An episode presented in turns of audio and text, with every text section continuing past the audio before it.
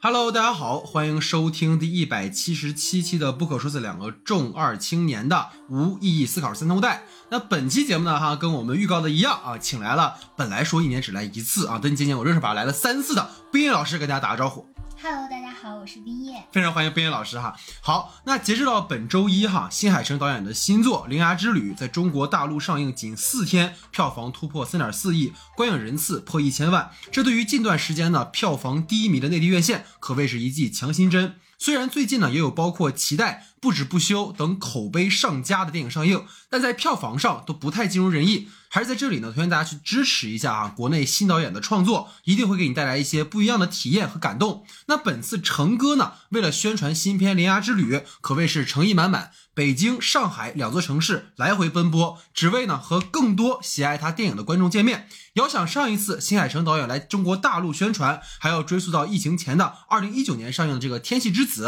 无论是 B 站扫楼，还是各大影院、学校跑路演宣传，都让大家感受到了哈这次新海诚的热情。那作为壁纸狂魔新海诚的狂热信徒呢，这一次哈我一哭二闹三上吊的，请来了同样是新海诚粉丝的冰月老师来和我们一起聊一聊。因为这个冰叶老师哈最近这个诸事繁多，但还是没有惊住我耍无赖啊。这里呢要感谢一下冰叶老师哈，百忙之中还来跟我们一起聊一聊哈。那关于过去新海诚那些让我们感动、留下深刻印象的作品，以及此次哈关于铃芽之旅的电影内容讨论，让我们在今天的节目里一并来聊个痛快。惯例呢，还是先来介绍影片的基本信息。本片的导演兼编剧都是新海诚。此次《铃芽之旅》呢，是他第三部在内地院线公映的电影。前两部呢，分别是《你的名字》和《天气之子》。此次《铃芽之旅》呢，在今年的第七十三届柏林电影节上，还入围了主竞赛单元金狮奖，也是受到了满满的关注。配乐方面呢，新海诚自《你的名字》开始合作的日本乐队 Red Webs 继续为本片创作配乐。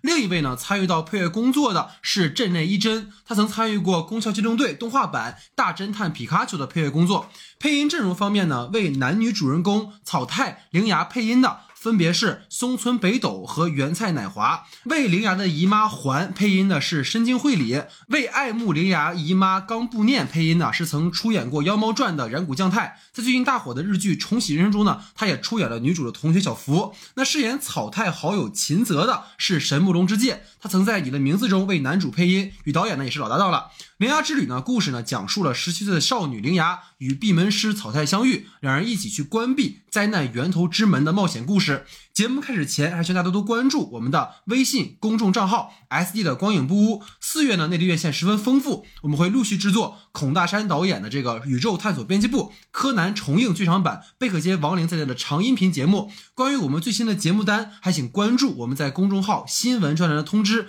加入我们不可说听众群，跟我们互动交流的朋友，还请在公众号的后台留言入群，会有人拉您。公众号的具体名称，请看节目下方的简介。如果大家觉得我们的节目不错，还请在泛播客平台的不可说专栏帮我们点个订阅、关注，并在专辑评价打个五星好评，并把喜欢的单期节目呢分享给你的朋友。谢谢各位。那下面进入到我们正式的讨论环节。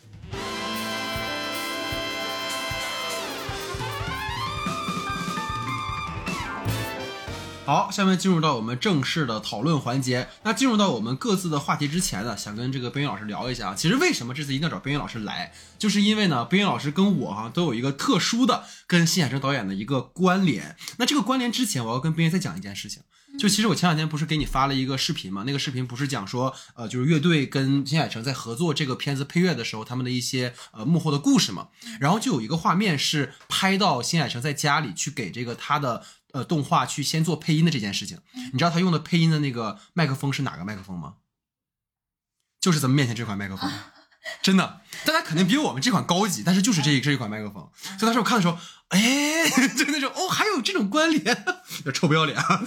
对，所以为什么说我一定要找冰云老师来，就是因为其实我跟冰云老师分别在新海诚这三部电影上映的时候都见到了导演本人，所以就是新海诚导演在内地上映这三部电影，一六年是你的名字上映，然后那个时候我是有幸在北京那个万达影城见到了导演，然后还在第一排问到了一个问题，然后一九年的时候《天气之子》的时候是冰月老师在这个传媒大学见到了现成导演和野田洋次郎，就是你你老公是吧？然后那次说杨四郎还有现场的演出，然后今年上映的《铃芽之旅》，然后我又续上了冰叶，然后在影片的那个超前点映也见到了新海城，而且他这次带的是那个。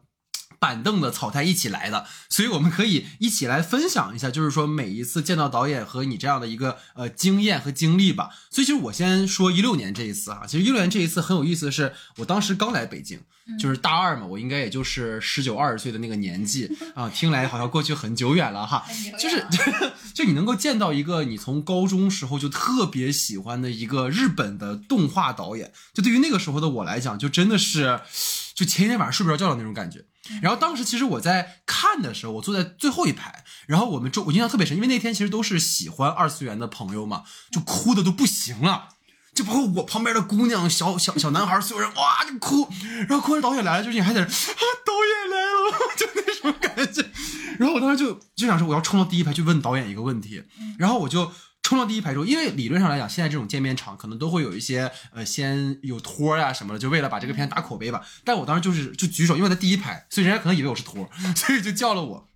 然后我当时就问了一个。问题是，我说导演这次的作品其实比以往的来讲，他对于所谓的失去跟错过，好像用了一种更圆满的方式去做结局嘛。然后就问导演为什么用这样的方式去处理。然后他其实就提到说，因为当时日本的三幺大地震，所以他希望在你的名字里呈现一个比较圆满的、鼓舞人的一个故事。所以其实你也没有想到的，就是说从你的名字到天气之子到铃芽之旅，它一直在延续对于地震后或者是自然灾害对于人的影响这样的一个讨论。所以。那次我印象特别深的是，我一开始上来，你知道，就是很很装，因为那是小朋友嘛，就是 我先说日语，你知道吗？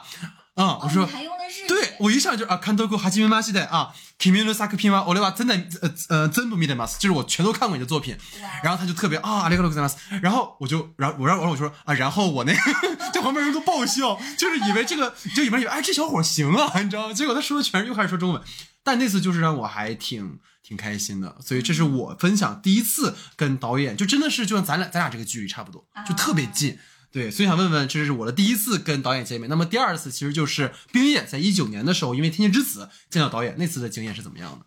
我们那一场也有人用日语去跟导演对话，确实，但人家是真的就是日语非常的好啊。什么意思？你刚刚在说那经历的时候，我就想，为什么我俩没有一起见嗯导演呢？这你应该反思一下啊。啊，第一次吗？第二次、第三次啊！啊，OK OK。呃，他是在宣传《天气之子》的时候去过咱们学校，嗯，但当时他来咱们学校的时候，并没有安排《天气之子》的点映。哦，只是见面了。对，只是见面。但是当时惊喜的是，有野田洋次郎的现场弹唱，钢琴还搬到台上去了吗？当时我记得。嗯，是。虽然咱们学校当时那个音响非常拉垮，但是他唱的是《你的名字》的主题曲，还有就是《天气之子》的主题曲，就是。虽然音响非常的拉垮，但是完全不影响他的现场发挥。真的，我我当时就是听到他现场的时候，我整个人都非常的振 奋。不愧我就是之前花了很大的力气去搞那个票，因为想见他的人实在是太多了。是的，是的，对，就是他的声音还是非常非常的有少年感，而且你透过他的声音，似乎就能够看到，呃，新海诚影片里的三叶啊，他在。奋力奔跑的那种感觉，真的是很有穿透力。包括就他的声音就非常单纯，但是又非常热烈，非常真挚。所以就是能感觉到新海诚他的这几次作品，从你的名字、天气之子到现在的铃芽之旅，他都选择和 Red Vamps 合作，真的就是他电影非常成功的一个非常重要的原因吧。现场看到新海诚导演的时候，能看出他还是一个比较腼腆的人，嗯嗯，还是一个比较腼腆的人，但是。他在谈到自己的创作的时候，思路都非常的清晰，能够很准确的传达出他想要的东西，他的思考，而且我觉得能感觉出他是一个很努力的去听清自己内心声音的人，包括他在提到说。呃，之所以选择再次跟野田洋次郎合作，就是因为他在写剧本的时候就听到一个声音，这个声音就是野田的声音啊。所以说，我觉得就是他对自己，他对自己的作品定位非常清晰。其实我就特别想跟你分享，因为我当时还问你说看没看那个视频嘛，也跟大家分享，就是因为我的那个他那个视频就是讲说他们俩在聊幕后嘛，就聊到几个点，就你刚才说《天气之子》的时候，其实在合作完了你的名字之后，杨次郎是不太想跟。就新海诚合作的，就这个原因不是因为觉得导演不好，而是因为他作为一个独立音乐人，其实去给一个电影配乐，其实很辛苦的事情。然后就是导演就特别有手段，你知道吗？就他就先就是他先把剧本初稿先发给了杨次郎啊，他说，呃，麻烦你帮我看一看，就咱们也就是他也没提配乐的事，就你看看，给我点建议，你知道吧？就那种钓鱼执法的感觉。然后，然后他就说，每一次在做配乐的时候，就都会有是那种，就是导演会先呃先礼后兵嘛，说啊，杨次郎先生，你这次这个做的非常棒，整体上都非常完美，就大概会说那么两三句话，接下来就是大概二十条建议，而且就是你会发现，真的好的创作者，他就是像就是一个好的甲方哈，我们说，就他会在比如说哪一分钟哪一秒，你应该怎么调整，它就会特别具体。如果大家要记得的话，《铃芽之旅》里面那个在东京的那个天上，不是开始盘旋起那个呃那个蚯蚓的时候，它不是有一个那个当当当当当的，那就有有点配乐嘛。然后那个配乐就听说是导演在给他建议的时候，就是哪一帧，就比如他不是有一个镜头，你记得是给那个乌鸦的呃眼睛特写，然后本来的东西东西上空是空，什么都没有，然后突然就出现那个求呃求恶的那个那个那个形状了嘛。他就说那个地方也是，就导演告诉他这个音乐应该什么怎么怎么进什么的，就你会发现一个，就像你说导演的创作思路是非常非常清晰的，所以这个点其实还是让人很戳。所以他俩的合作，就你会觉得是一种惊为天人的感觉。或者是一种冥冥中的默契，就像今天找贝贝老师来录这期节目是一样的。对对，所以就还有一个我想跟大家分享，也是跟你分享的点是，你知道很多导演，包括我们自己在拍片子的时候，你会有参考音乐嘛？然后你知道杨四郎就吐槽新海诚说，呃，每次看图库的音乐选的都是什么坂本龙一呀，啊，什么久石让啊。然后他就说，我从来不会听他给我的这种参考音乐，因为就是 就怎么可能超越人家？你在想什么？然后他就说，感觉如果因为他就会贴贴，比如圣诞快乐劳伦斯先生这种，就是就完美啊，特别合适。那我还写个屁啊，就是那种感觉。对，所以就会觉得像你也看到之后，他们俩的这个合作还是特别棒的，尤其这次《铃芽之旅》的音乐也非常非常好听。然后二三年这一次其实也是。让我很就对我俩意义很深刻。其实我也邀请冰叶，就是我们因为一起投了那个观影团嘛，但最后就是侥幸的入选了哈。就是因为我呃非常有感触的地方在于，从一六年到二三年，其实已经过了七年的时间嘛。然后我自己也从可能十八九岁的少年，然后到了二十七八岁，也开始进入了这个行业。所以其实，在见到新海诚的那个瞬间，你就会有一种感觉是，就是这八年好像就像白驹过隙一样，你没有想到居然做了这么久。然后你不可说我也做了大概三四年的时间，所以这次映后就虽然没有问到问题，但是你会听到很多导演对于这次创作幕后，就像你说的，他的思路很清楚，他可能在跟你交流的时候很腼腆，但是一旦讨论到内容的时候，他啊，整个人就会就会嗨起来。然后我就想给大家在这里放一段录音。就是这也是我们节目第一次在节目当中放呃别的声音，就是也跟边云老师一起来听一下。就是导演他提到自己在家写这个脚本嘛，然后去模仿说草太的声音，因为他说就是你知道他最厉害的地方在于，就是《天气之子》，大家如果去 B 站都能搜到，就他有一个，比如说他电影拍两个小时，他会在前期用那个模拟动画，就是预预览动画，自己先做完两个小时，所有的配音全是他自己配，所有的配乐全是他自己贴，所以他那一段就是。在现场的时候，他就有一段，就是他在那个模仿说那一段是哪儿？就是你还记得是他在第一次关门的时候，然后念他那个咒语的那一段。对，所以这一次呢，就是非常非常厉害。如果大家知道，他从星之声开始就是自己呃自编自导、自己配音、自己配乐、自己剪辑嘛。对，所以我们来一起听一下啊，就是草太第一次在这个铃芽家附近，然后废墟关门的危机关头的这段台词。頼む。俺にはできないんだ。かけまくも賢き秘密の神よ。遠津み親の産娘よ。久しく廃業つかまつったこの山川。賢み賢み。慎んで。お返し申す。哎，这这段配音，听聊聊，冰老师，你感觉怎么样？是怪物吗？就感觉突然切换了一个人格，你知道吗？哦，真的真的，就是感觉好像他这么配完之后，演员就会非常明确的知道导演要的感觉是什么样子的。是，对，所以就不知道大家感觉怎么样？就是导演现场真的特别投入，而且他讲说，当时他在家里，因为自己关在卧室里去配这个声音嘛，就把他老婆孩子都吓坏了，就差点报警了，就说你还好吗？大丈夫ですか？那种感觉。对，所以就是我，我想特别想跟你分享的点是，这次在这个采访当中，就是这个见面的时候，虽然我没有提到问，但是我听到了，我有很多的这些观众都有反馈他们的问题，这也是为什么我在给你二刷的时候，我就其实眼泪流的比第一次还多。 其实这次眼泪流，就是我发现它不仅仅是对这个影片本身，也是因为那天我听到大家的提问，有印象很深的三位，就是一个是他说他是从盘锦来的，嗯，就是前一天晚上坐高铁，呃，前一天坐高铁来，今天下午看完导演之后，下午赶紧就坐车回去，就为了来见导演一面。还有两个，还有一组是他们是说她跟她男朋友是一六年在你的名字的时候见面邂逅开始交往的，然后在这个时候他们已经结婚了。哦，对，然后导演就非常的那个，就祝福他们啊什么。嗯还有一个观众，你知道说的更那个，就你这电影里有很经典的台词是：“我我要去见我喜欢的人。”嗯，对吧？然后他就讲到这里面是有一个男孩儿，我估计也大概是二十岁左右，他就说他也是跟一个他曾经喜欢过的女孩儿看了你的名字，然后一直他俩都是属于那种恋人未满的状态。然后呢，这次就是看完了这个电影之后，他想他跟导演说他想做一件事情，嗯，他想出了电影院就跟那个女孩打电话嗯说能不能跟我在一起，天哪，那天这么精彩，超精彩。啊！然后导演说你可以直接去香港呀，就是那种啊，我当时就觉得很很戳。哇，对你听到这种故事之后，你再去看电影的时候，那个情感是更加充沛的。嗯，对，所以这个是由衷的感觉到，就是可能影像能带给大家的力量，尤其是在经过了疫情三年之后，能够重新在线下在影院里面跟同好和知己相遇，我觉得这个真的是很感动的一件事情。对，而且就会觉得说电影真的还是挺挺美好的吧。是我们可能喜欢新海诚的原因都是一模一样的，就是我在听到你说这三个人的嗯，他们在提的这些问题之后，就是能很深刻的去共情，应该大家喜欢他的原因都是一样的，都是在他的电影当中得到了抚慰。是的，是的，所以那天我记得我看完之后就印象很深，因为他是在奥体那边嘛。嗯然后那天我上午就是去影院的时候是赶路，就啪啪啪啪跑，就其实根本没有注意周边的风景。嗯但我那天看完了出来之后，一打开大门，又一股春风就就袭到袭上来了。然后你就看到，就是你看到你旁边的人，因为他那也是一个就是类似于展览馆之类的嘛，有一些小朋友们在跑啊，然后父母带着孩子在嬉戏啊，然后有人在在路过，然后有人在骑着单车，哇，那个瞬间你就觉得，好像是因为这个电影把你带回到了平行世界里那个正常的世界。嗯对，所以就让我非常感触哈。对，所以这就是我们各自分享的哈，我们关联起了导演这三次来这个北京的经历。之前都没有跟我说，现在是留在节目里说。是吗对对对，那么下面进入到我们正式的讨论哈。恋の意味も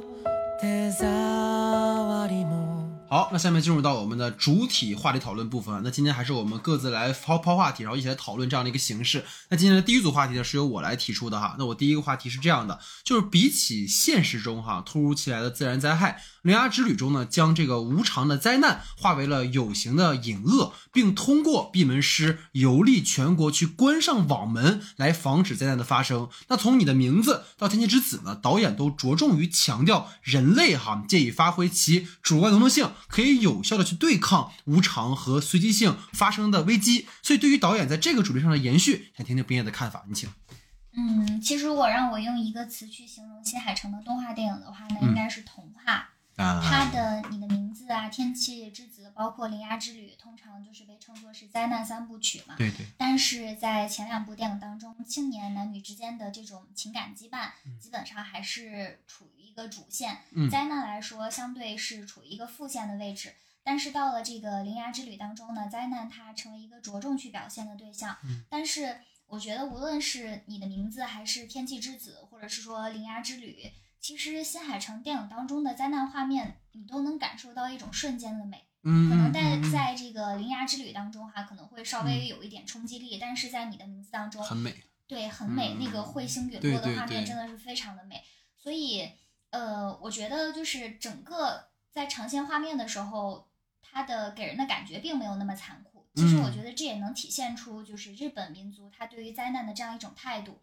他们认为就是生死是有实现的，生死也是无常的，生命也是无常的，嗯包括未来也是深不可测的。嗯但是呢，对于他们来说，最永恒的还是人和人之间的这种情感牵绊。嗯，呃，尤其是这种情感牵绊呢，它其实就相当于说刚刚你提到的人的这种主观能动性。为了守护这份看起来非常脆弱，但是又非常珍贵的这种情感羁绊，嗯去守护住生命的意义，所以我们可以充分去调动人行动的能力。嗯所以说，无论你身处何处，身处何时，对于新海诚的电影来说，你总是能够体会到这样一种感觉，就是这种情感羁绊，这种单纯的情感羁绊，它是可以穿越时间，可以穿越距离，达到永恒的。我觉得这个真的是一个。呃，大家都能够非常共情的一个点，也是他嗯的电影能够这么多人喜爱的原因。嗯嗯嗯，因为我记得当时好像就是我我说如果能问到导演问题的话，你就想就是问你如果想问问什么嘛，你不是就是想问这样的一个问题吗？那你你会觉得他在这三部里面对于这个人的主观能动性的这种发展会有变化吗？你觉得？我觉得是有变化的，嗯。像你的名字和天气之子，因为我觉得还是主要是叙事上的问题。嗯。因为像你的名字和天气之子呢，在这两部片子里面，其实它更多的去突出的是人和人之间的，尤其是青年男女之间的这种情感羁绊。然后，呃，可能这个点就比较戳我吧，就是嗯无论这个世界毁灭呀，或者是说呃发生多大的变动呀、灾难呀这些呃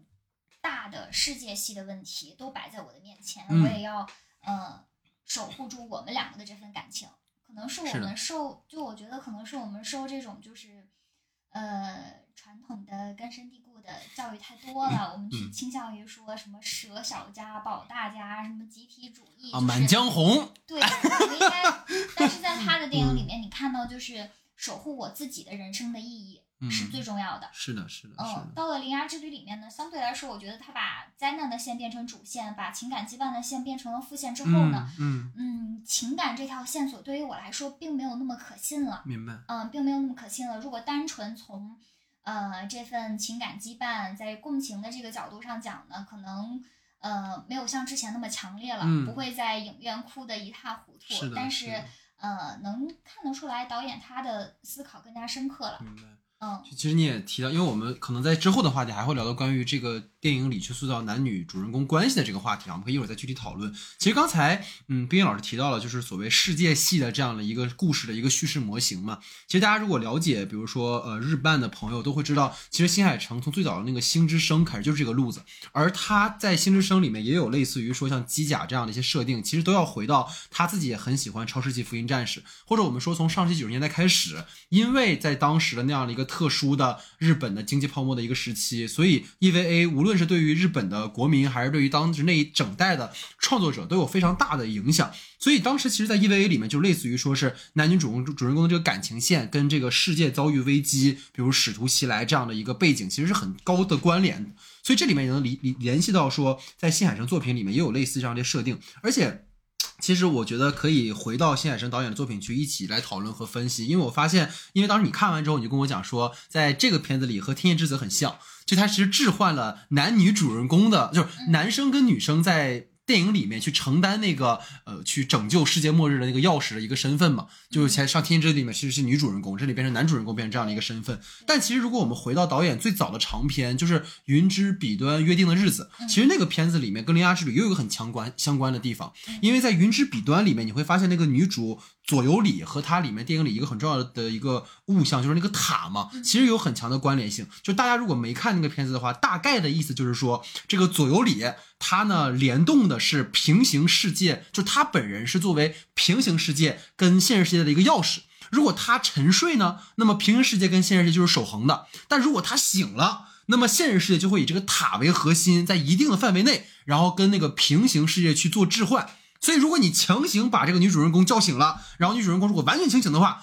那么现实世界就会遭遇危机。所以，你是不是就你是否要叫醒这个女主，就成为了一个关键矛盾。所以在《铃芽之旅》其实也是这样，就是草太它作为一个新的钥匙，它的献祭其实就关系到能不能封印，就是隐恶这样的一个力量。而你看铃芽在这里面想要草太去获得自由，就有可能让世界遭遇新的危机。包括我们聊到就是天气之子，其实作为情侣的杨菜，也要通过献祭自己的身体，才能让极端的天气彻底结束嘛。所以类似的设定，你会发现从导演的最早的创作就有延续到现在，也包括其实像冰老师说的嘛，就是。他最初我们这些年轻人呢，就在于说，即使世界毁灭，我也要跟你在一起。就这个话，就是无比浪漫，无比童话。然后边老师脸上就露出花痴的表情。对，就是就我觉得先聊到我说的这个主观能动性这一点，其实刚才边老师提到这个点也非常好。就我觉得你能够看到，在日本的三幺大地震之后和后续一系列的这种极端恶劣的自然灾害，对于日本人造成的一些创伤和一些悲观的情绪，其实体现在就是你会发现在日本，它现在是为了预防，就人们他为了预防可能到来的自然灾害或者是不可控的危机，所以国民们都开始不花钱，开始存钱了。所以就像我们之前在聊《花束般的恋爱》就提到说，日本为什么会进入这种低欲望社会，就是因为人们现在不敢花钱，他又想通过去提前预防未来的危机，去降低自己的这种物欲。但实际上这样的情况发生之后，就会导致日本经济的这样的一种停滞。所以归根到底就是大家觉得现在做什么都是徒劳，都是无意义的。所以这是一种心态才会会看到说导演在这部电影里面就是在。捕捉这种日本国民性里的这种集体情绪，所以你看，在你的名字开始，导演就不断的在强调人在危机当中可以做的是什么。就你刚才其实提到是人和人的关系嘛，那其实我想提到就是说，他在强调的是你绝对不是只有摆烂这一条路可以走，嗯，其实你是可以发动一个更积极的方式去对待你的生活的。对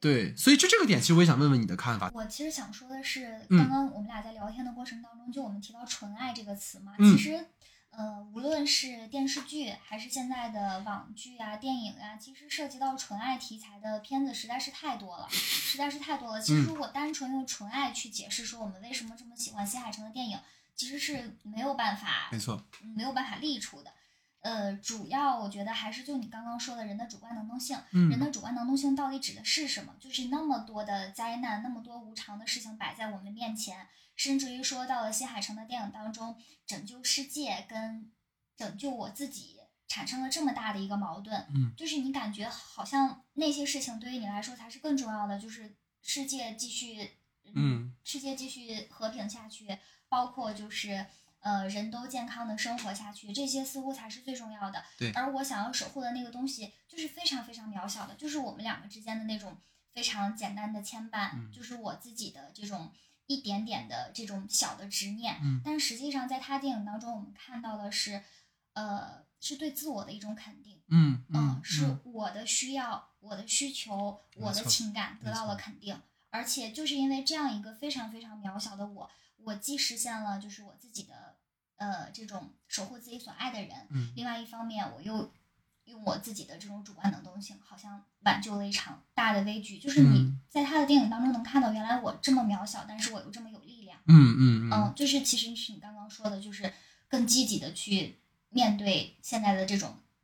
状况。嗯其实，因为我觉得最有感触的是《天气之子》里面，因为我们最后其实还会分享我们各自喜欢的嘛。就是《天气之子》让我当时让我很有感触的点，就在于说，他们一直就是这个社会和这个社会的环境，或者是所谓的一种判断，在告诉你，如果洋菜今天你不献祭的话，那么日本就会陷入沉默，然后日本就整个就完蛋了。但是真正就是，即使洋菜最后没这么选择，三年之后，人们即使跟水生活在一起了，它还是以另一种方式在存记着。是所以这种就是会觉得，呃即使我没有拯救世界，即使我没有为了那个大义去牺牲自己，但是这个世界还是会运行下去，不一定要牺牲谁才能成就什么。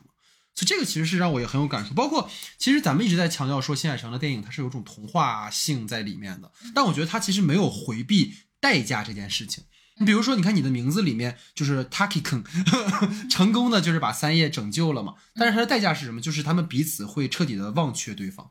然后《天天之子》里面你会发现，也是在梵高的影响下，可能杨菜他没有献祭，但这样的情况就会导致这种极端恶劣天气继续的持续下去。其实我们刚才在讨论积极这件事情，就是现在好像大家一听积极就是说，哎呀，打鸡血呀，正能量啊。其实我觉得所谓的积极，不是让你说一定要有什么作为，而是一种积极的面对生活的一种态度。所以这个点其实就是我们不要去被动的接受和觉得说我就应该就我只能这样，就是这种态度其实是包括我们在一直我一直在引用说像尼采啊他们在提到，就是你要去创造价值跟意义，而不是被动的陷入这种虚无当中。所以这个是让我在这个电影里看到很有意思的点，包括你看到很多人在就这两疫情疫情这两年，就是说，哎呀，大环境不好，不是我想摆烂，它就是这样的，或者说我能力没问题，是他们慧眼不不能慧眼识珠，就大家总是习惯性的把自己的问题转嫁给他者跟周遭的环境，这个其实很省事儿。就像日本人也会说，那就是反正早晚会有浩劫，那我就在这躺着嘛。但是这样真的可以让你的当下会变得更好吗？我觉得这可能并不是这样的。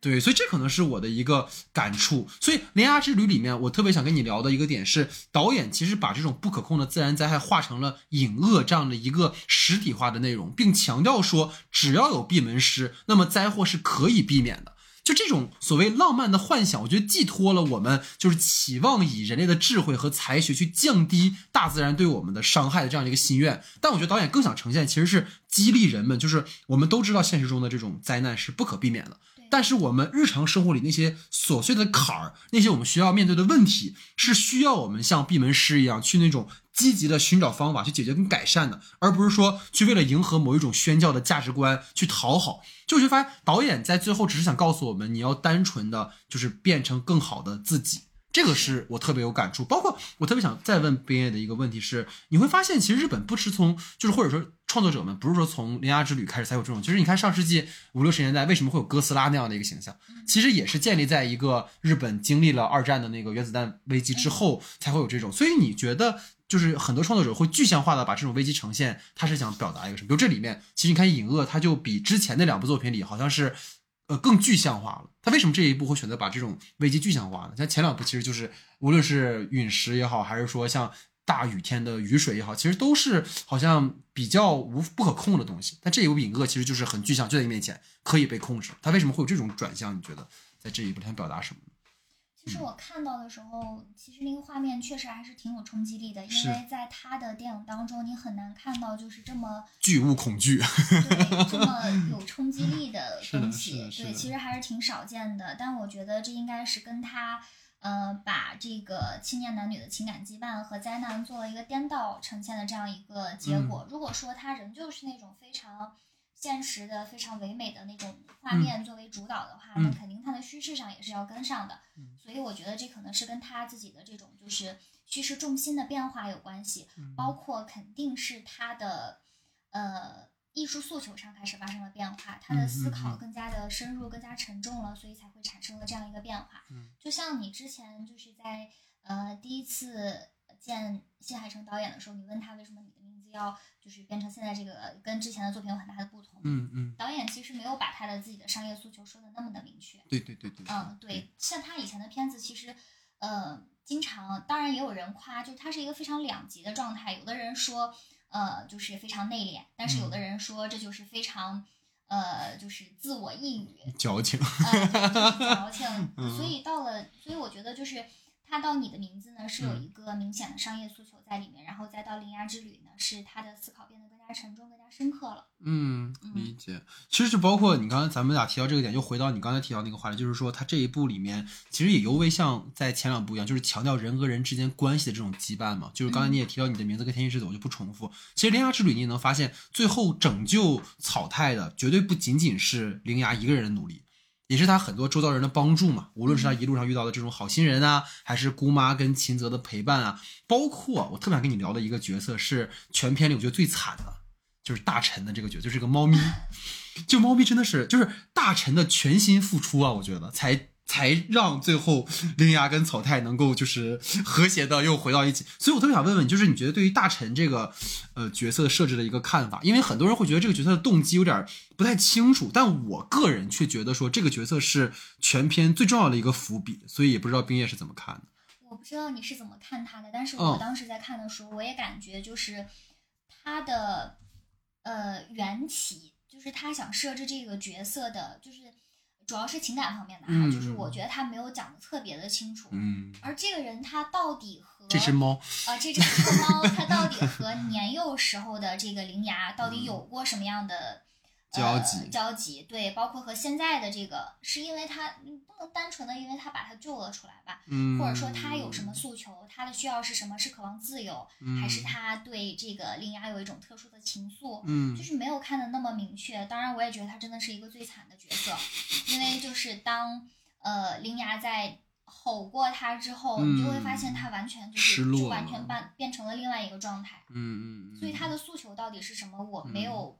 get 到，对我没有 get 到。对，其实我我觉得啊，这个也有我一定脑补的成分，包括我看了第二遍之后，就是有很多可能它并不是这个片子里给到了，但我合理去延伸的去想象，就是你会发现，其实大臣跟灵牙和草太都有个共同点，就他们其实都在被迫的接受一种命运的选择安排，对吧？就是你看他。就是没有要求灵牙说你要把我从我成为药石的这样的一个宿命里拯救出来，但是当他获得了有自由的这样的一个机会，然后他又被很多人喜欢的时候，就是他会有一种新的价值的诉求。包括当他到铃芽家的时候，铃芽给他的小鱼干儿，然后说要不要来我家呀？这样的一些表达，就你会觉得。正因为他有了一次获得自由的选择的可能，所以他才会把就是草太视为眼中钉，所以他才说，呃，苏苏苏 K 是喜欢，然后那个是假马，就是你很碍事儿嘛。然后，所以但遗憾的就是，你知道大臣特别像什么？就这只猫，我就觉得特别像爱情故事里面的男二，他注定就是要在一旁默默的祝福跟牺牲，你知道吗？就是就扣回我前面讲的，就是大臣对于铃芽这种单相思。就让他愿意在最后又重新成为药师，就即使我要二度失去自由，但是我为了爱的人，我也愿意这样去选择。这其实是我在看第二遍之后还觉得蛮戳的一个点，就是我为什么会说大臣的这个主人，大臣跟主人公有这个关联性，就是因为你看，就铃芽跟姑妈的关系，他也是被动选择的关系，就他没有说我一定要你来来我家。草太也是，就是他家是世代是闭门师，所以他自然而然成为了闭门师。但他其实又有一种自己想要去过的生活的一种诉求，对，所以我就会觉得说，可能就说你走笑什么，就这么开心，怎么了？是有什么伤心的过往啊？没有没有，有这么合理的延伸，万年男二，完全没有想到。对对对，不，但可能是我看了第二遍之后，我才有这个，因为第一遍我有带着疑问，所以在看第二遍的时候，我没有这种故事，你不要这样。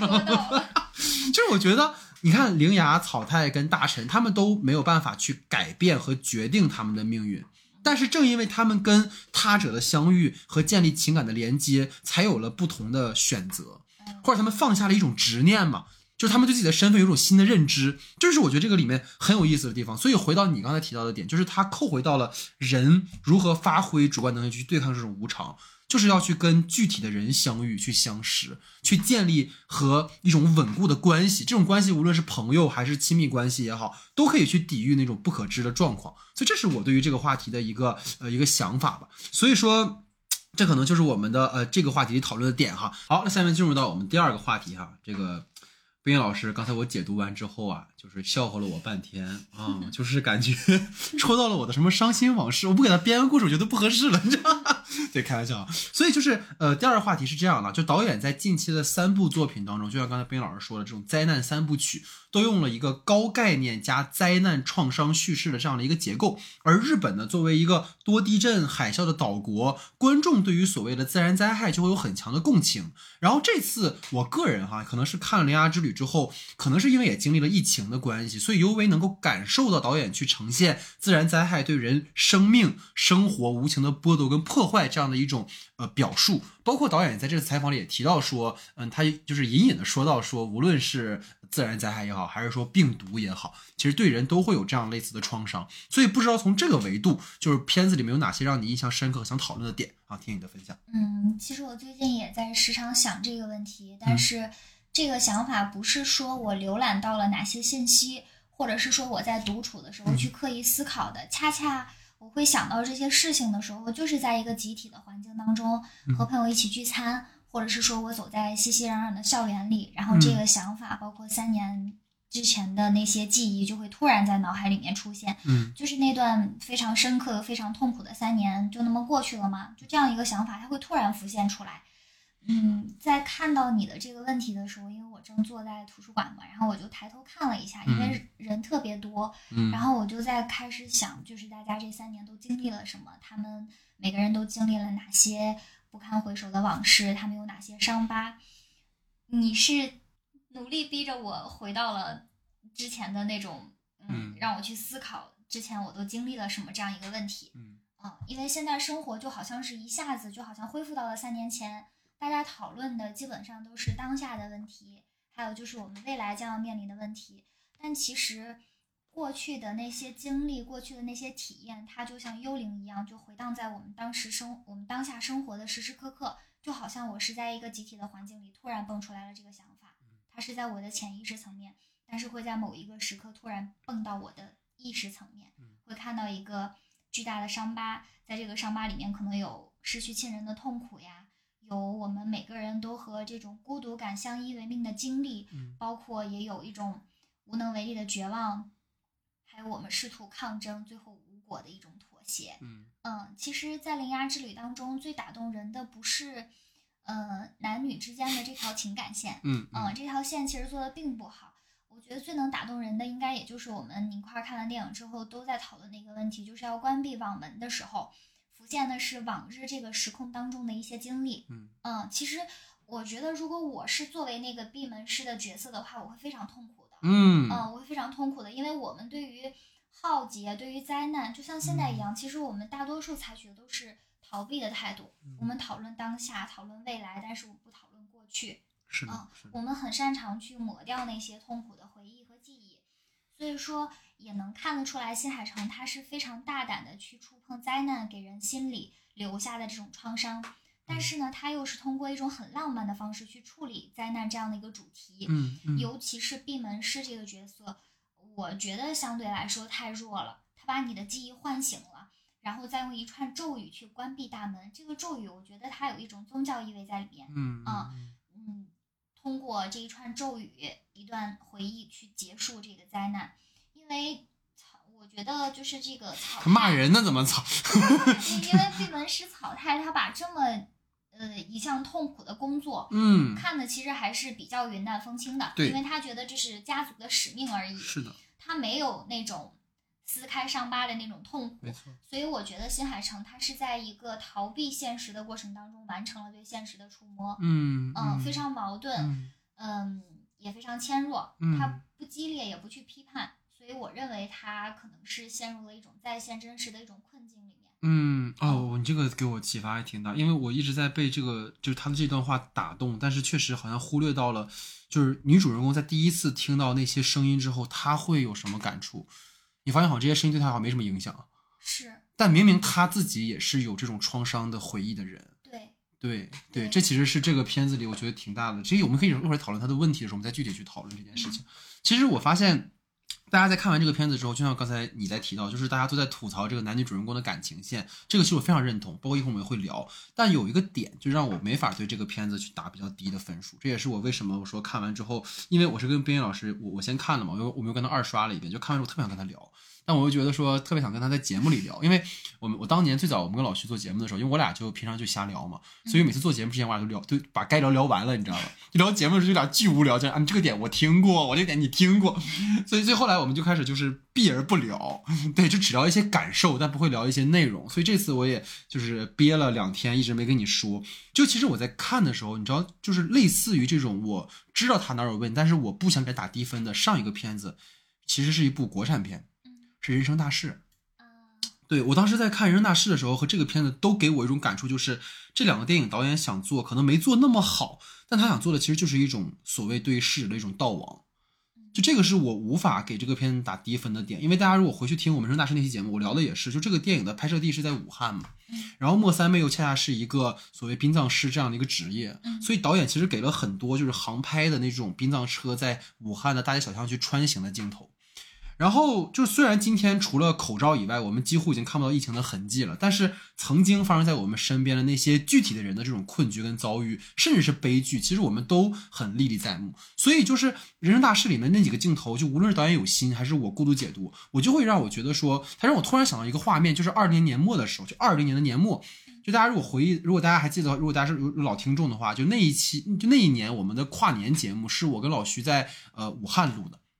然后那个时候，就是我跟老徐有一天看完了电影出来之后，门口应该就是金银潭还是武汉中心医院，具体哪个我忘了。但是就站在原地的时候，我俩就陷入沉默，就你会觉得半年前发生的事情好像就像没有发生过一样。但是我们不能忘记这里发生过什么，所以你看每一年的。对我们擅长忘记，但是就是我们更应该铭记，所以这可能是我看完《人生大事》时候感受很深的地方。所以回到《铃芽之旅》，你会发现导演在你的名字跟《天气之子》里面其实都提到东京这件事情，但是在那两个电影里面，东京是主人公向往的地方。等于说，你刚才其实也提到，就是前两部电影里面城市的这种地理空间承载的是角色的一种心理愿望。就是他们想去大城市去看一看，就是三叶说：“哎呀，这个东京是什么样子呀？他们吃那个甜品应该很很很好吃吧？那种感觉。”然后梵高也是：“哎，我到东京之后，老子大有作为那种。”就他是这种感觉。但是好像在《铃芽之旅》里面就不是这样的。就有些人戏称说本片是日本城市的观光片嘛，但是我们会发现，在每一个大城市的那种标识性的建筑，并没有被突出强调出来。东京我们能想到的当然就是呃浅草寺啊、东京塔呀，还有 Sky Tree 啊，但是那些都只是出现在了可能大臣的那些小画面里面，它并没有成为一个导演呈现客观全景里面去强调的一些东西。所以我觉得导演其实始终在关注的就是城市或者村镇当中的那种废墟空间，也就是遭遇过地震跟海啸等自然灾害的地方。对，对，所以我觉得这也是想跟边爷聊聊的，就是说这个电影的前半段就是关门的这个部分，它其实多少在形式上，其实我们当时在看完电影也聊过，它有点重复跟同质化。但无论是铃芽家乡的这种废墟里面的一扇门，还是后来的学校啊、游游乐园的这种这个摩天轮呢，其实每一次咒语我们都能够听到远方的声音。就这个废墟之中承载了太多的故事，这也是我就是泪目的原因。就是我会觉得，就我本来以为哈，我会在不止不休里有这种感触，因为大家也知道，去年三月的时候，在我们这儿发生过什么事情，但我没有想到最后给我这种感触的其实是《铃芽之旅》了。所以我也想问问冰叶，就是对于他可能每一次选择在关门的这个空间的选择，包括他呈现这种废墟的这个呈现上，你有什么看法？我们刚出刚看完电影的时候也聊过，就是他的这四次关门确实可以看得出来，就是相似性太高。呃，他的这四次关门呢，一方面是为了呈现灾难和记忆，但是另外一方面呢，也是为了去推动男女主之间的这种感情线关索对，但是我觉得这两点，尤其是后面推动两者之间的关系的时候，他没有在一次一次的关门当中去被催化。嗯。但是你说的这个点，确实因为在他的，呃，尤其是他的你的名字，他对那个更加巨大的废墟的一个呈现，嗯呃，更加巨大一个废墟的呈现，就是废墟在新海诚的电影里面确实是一个呃非常重要的一个景观，嗯嗯，但是其实我你刚刚问我这个问题的时候，我就在想，就是我们如何去呈现废墟，如何就是让这个废墟显得不那么落寞，不那么悲伤，可能就只有在动画电影里面能做到。嗯，因为在真实影像里面，像我们现在如果要去找一个废墟的话，娄烨，嗯，我们要去找一个废墟的话，你能在北京找到废墟吗？嗯，是的，是的，是的，嗯，就是你根本找不到有那样一个场景、那样一嗯个空间的存在。那个地方它承载着那么厚重的记忆，嗯，那么沉痛的过往，你根本找不到那样一个地方。你看到的都是全新的东西，对的，你看到的都是呃被覆盖了的东西。嗯嗯嗯，嗯，对，所以所以我觉得这个是动画电影它非常就是让我觉得很奇妙的地方，嗯就是因为它是动画，因为它的这个本体上的这种特殊性，嗯，所以它能够呈现很多我们在现实当中找不到的一些东西，对的，嗯，尤其是其实真实影像能做到的东西，动画电影全部都能做到。就是反而是他把那些嗯现实当中很残酷的东西，用一种比较美的方式去呈现，可能他有点像你说的有点回避，或者在呈现现实的时候，他可能会有这种纠结，就能感受到这种纠结，但是又有很直接的地方，包括你看到他那个船直接扣在那个建筑上面。如果大家应该应该，如果大家看这部电影，应该看到很多他相关的专访，就这个是真的画面的一个重现嘛，就真的是海啸之后有船就被顶到了那个上面，包括他很多的那些，就是我记得很深，就是那种水滴下来，然后整个那个地面上那种廊道里就是玻璃碴子啊什么什么那种东西，其实你能感受到他们之前肯定经历过很残酷的事情。因为我看到了一个视频，是当时日本地震的时候，那个海啸袭来，有一个人他拍了一个镜头，就是前就是前面是人在跑，然后喊打斯盖代救命，然后后面是海浪就这么扑过来，就是那种感觉其实还挺挺强。就这些废墟之中有太多的故事，对，所以我就觉得在看这个片子的时候，我在我听到那些远方的哭声的时候，其实我脑子里是和我们生活非常近的一些事情。就大家如果能够回忆起的话，我尽可能用就是能能能 能播的方式去说，就是去年的那个什么什么的声音的那个视频，我相信各位应该都有看过或听过，就是一个视频里面其实没有什么。嗯，过激的言论也没有什么所谓的意识形态的这种宣教，它可能只是最普通的和我们一样的老百姓在诉说他们的故事跟遭遇，然后这种声音，我觉得是应该被记录下来的。包括去年年末的时候，网易出了一个视频，后来也，然后那个视频我当时在，我记你知道，冰叶当时我是在健身房，我在跑步，然后我听那个视频我就哭了，我就。然后我就停，我就不能跑了，我就停下来，我就在看那个视频。我说这个视频里它到底有什么？然后你发现，它就是我们的那些情绪，它就它里面有太多的故事。所以当我听到《铃芽之旅》里面那些声音的时候，就是我还有啊，我咖喱，然后就是说那个我们我们明年这个时候我们去哪儿啊？这是我们第一次约会，然后我回忆起这个时候，就是有有很多的情绪，就是我会觉得这种东西是我们不应该忘记的事情。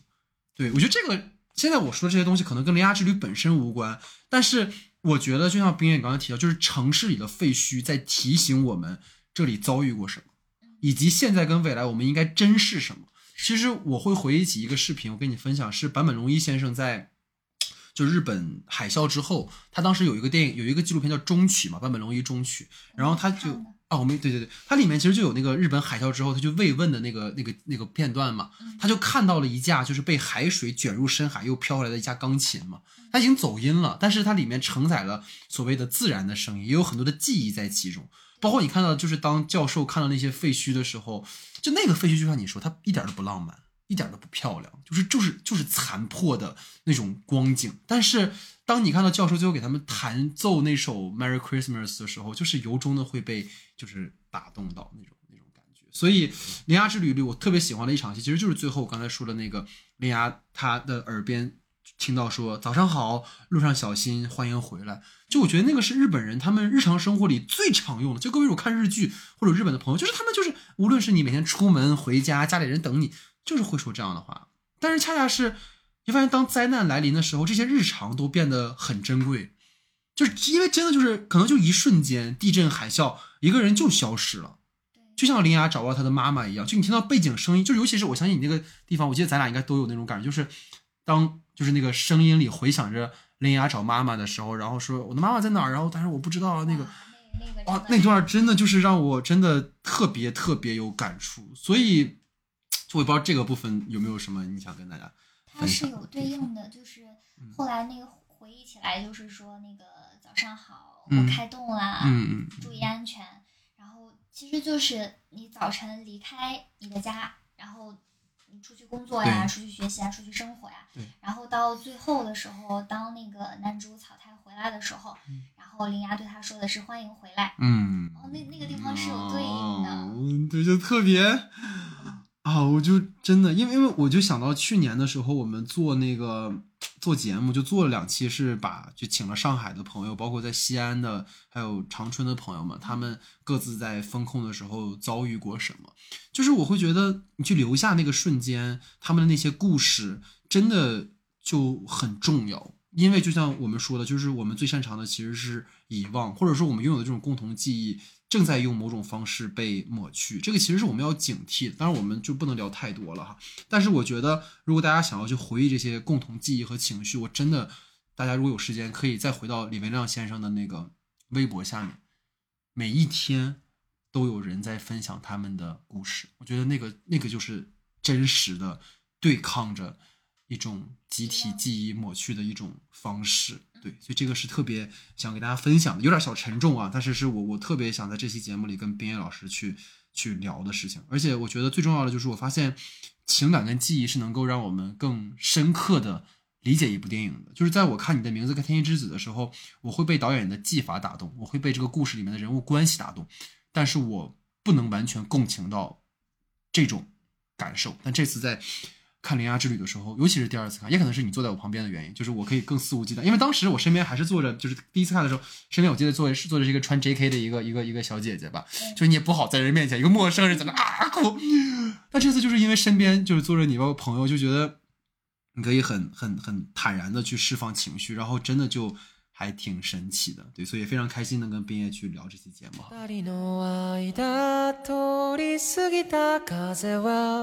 哈。二人の間通り過ぎた風は好，这个刚才我们太过于沉重了，我们再我们聊聊冰叶老师这种啊比较肤浅的问题吧，没有开玩笑。对，呃，冰叶老师，来，现在是你的话题时间，你请啊，缓一缓，缓一缓，缓一下，我们开心一点，朋友们啊，来，你请。因为在新海诚的电影里嗯面呢，青年男女之间的情感羁绊呢，一直他一直是新海诚电影讲述的一个重点。嗯，无论是在《炎夜之庭》，还是《星之声》，还有他的《你的名字》《天气之子》《铃芽之旅》， 他通过青年男女之间的这种情感羁绊去思考一些更复杂的命题，甚至于说还思考一些哲学命题。比如说，他思考现代人的孤独呀、嗯离别与相遇呀，还有身份和记忆呀。就是我们能看到这种单纯又坚定的情感羁绊，情感羁绊，嗯甚至成为彼此生活唯一的意义。嗯想问问你是如何看待这部影片当中的铃芽和草太的人物设定，包括他们之间的这种情感羁对绊对？铃芽跟凳子的关系，对，就是我觉得单从这次铃芽跟草太的这种关系刻画，其实我们应该有共识，就是它其实不如你的名字跟天气之子那样的让人更信服跟代入嘛。因为其实铃芽对草太是一见钟情，但是而后不久呢，这个草太就变成椅子了，所以两个人建立感情的铺垫，其实让位了。就让渡到了导演想要呈现那个更宏大的对于地地震受难者那种悼亡的一个母题上，所以我才在就是前面说，就是灾难三部曲的前两部其实是人物导向型的，然后这一部其实是主题导向型的。对，所以你会发现，灵芽跟草太一同踏上旅程，其实没有很好的铺垫灵芽在上路之前的生活。其实我我们因为都学电影的话，就是类型片当中，公路片这个类型里面需要去在上路之前，比如《末路狂花》对，啊、或者《无依之地》，他们为什么而上路，这个很重要。但这个片子里面你会发现，上路的那个情节用了一段非常嗨的一个 Big Bang 的那种音乐，让他们就上路了。但是其实没有做很好的铺垫。其实我们如果回忆的话，林芽就是有一个控制欲很强的一个姨妈，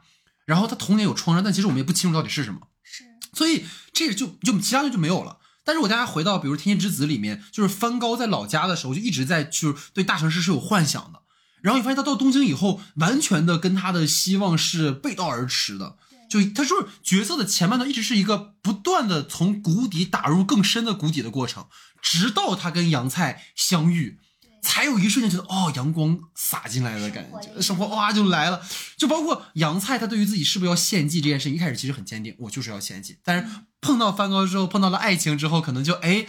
啊，我我好像可以换一种可能性。对，所以我觉得这种两个人各自的困境其实做的很扎实，这也让就是观众更共情于他们的选择，所以这个是很重要的。你的名字就更不用说了，对吧？就是我觉得你的名字里有个点很有，就是你知道让两个人啊，就是你说我们总想说谈恋爱这件事情嘛，就是你没法完全共情对方，但是呢，互换身体这件事情本身就是一个沉浸式体验对方生活的方式，对吧？反正该看的都看了，不该看的也看了，就是就你会觉得。所以当那个情况下，就是当你真的有了 soul mate 之后，或者你你的 body mate、soul mate 都有了之后，对方突然消失，其实观众就会跟 Taki 一样，就是你你你没有办法接受三叶不在了这件事情。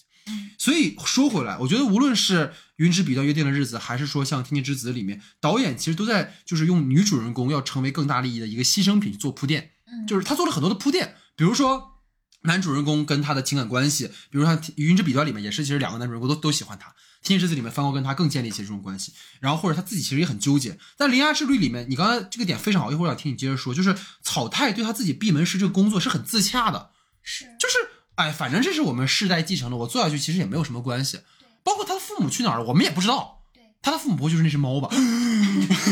不至于啊。就是所以遇到铃芽这件事情，对于草太究竟意味着什么，其实我们也不清楚。对，而你仅仅通过一把椅子，其实我们很难把角色微妙的情感去呈现出来。是，我说一句题外话，就是 B 站的那个 UP 主特效小哥，他把《铃芽之旅》的做了一个真人版，你可以回去搜一下，就是 CG 加实景拍加真人扮演，嗯，就是画面特别酷炫，甚至导演在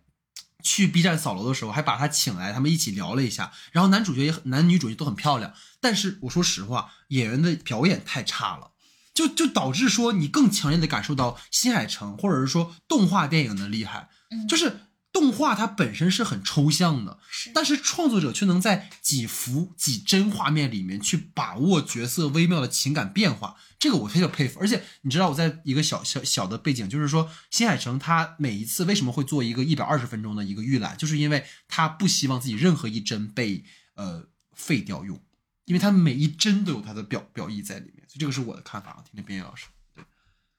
对，嗯，在新海诚的电影里面，就是青年男女之间的这种情感羁绊呢，我觉得它更多的是来源于对孤独感的一种共情。嗯孤独本来在他的电影当中就是一个一以贯之的主题。嗯如果是从影片的内部来看的话，他的这一系列片子，嗯这种孤独感是来源于距离，可能是时间的，也可能是空间的。如果单纯的从观众和电影之间的互动来看，嗯观众对这种孤独感的共情，应该是来源于我们现代生活的一种匮乏。嗯嗯，无论是《星之声》呀，还是《炎夜之庭》，又或者是《你的名字》，时间和空间所营造的一种距离感，它成为一种遗憾。但是呢，我们又能感受到，在新海诚的电影里面，距离并不是爱的对立面，啊，是呃，它是爱的一部分。是的，是的，是嗯的，，是因为距离唤起了一种思念，嗯然后才让铃芽最后的那句“欢迎回来”显得特别的珍贵，就让人能嗯够感受到充分的这种鼓舞和安慰，就是这种孤独感产生共情，就是从而它可以到后面发展为，就是说整个世界就算被大雨淹没，我也要拯救爱情。就算这座城市，这这这个对于我来说是可信的，但是呢，就是《铃芽之旅》当中，就是刚刚老戴提到了说，铃芽的这种就是一眼万年的情绪，是来源于他对这个草太的这种一一见钟见情。情对，嗯包括就他们两个之间也没有太多的就是相似的经历，或者说情感的共鸣，对，不像三叶和拢，或者是说番高和杨菜，就这个是我很难产生认同的原因。嗯，除此之外呢，就是我们刚刚提到过，它在叙事上是有问题的，就是它的四次关门嗯相似性太高，并且在他们这两个人之间的关系并没有在一次一次的关门当中被催化，没错这，也是一个非常重要的问题。包括我会产生看的过程当中觉得有些冗长，对对甚，至都看了一下时间，看现在是几点了，是不是到最后的那个嗯高潮部分了？就这也是让我觉得没有太多新意的一个部分。除此呢，除此之外呢，就是在男主的这个人物造型上，他的人物呃人人这个造型哈，这真的是太不接地气了。艾伦，后期朋友们就是赶紧去看最后一章的艾伦，就一模一样，就是艾伦，呃，非常没有，就是太太不接地气了。嗯，包括就是在人生经历上，也不像他的前作一样，无论是《星之声》还是《秒速五厘米》嗯还是你的名字，就是他能够通过主人公的人生经历，去让我们感知社会的存在。举个例子，就比如说在《秒速五厘米》当中，桂树他从事的是一个非常繁重又无趣的工作，嗯包括在《盐业之庭》里面有源于那种传统的、正统的社会和道德的偏见，在你的名字当中还有那种无法排解的孤独感。对。但是在草太身上，我们找不到任何一个去感知社会存在的途径，可能嗯就只有一点，就是草太也要考教师资格考教。师资格证，对，要跟你一样成为老师，嗯嗯，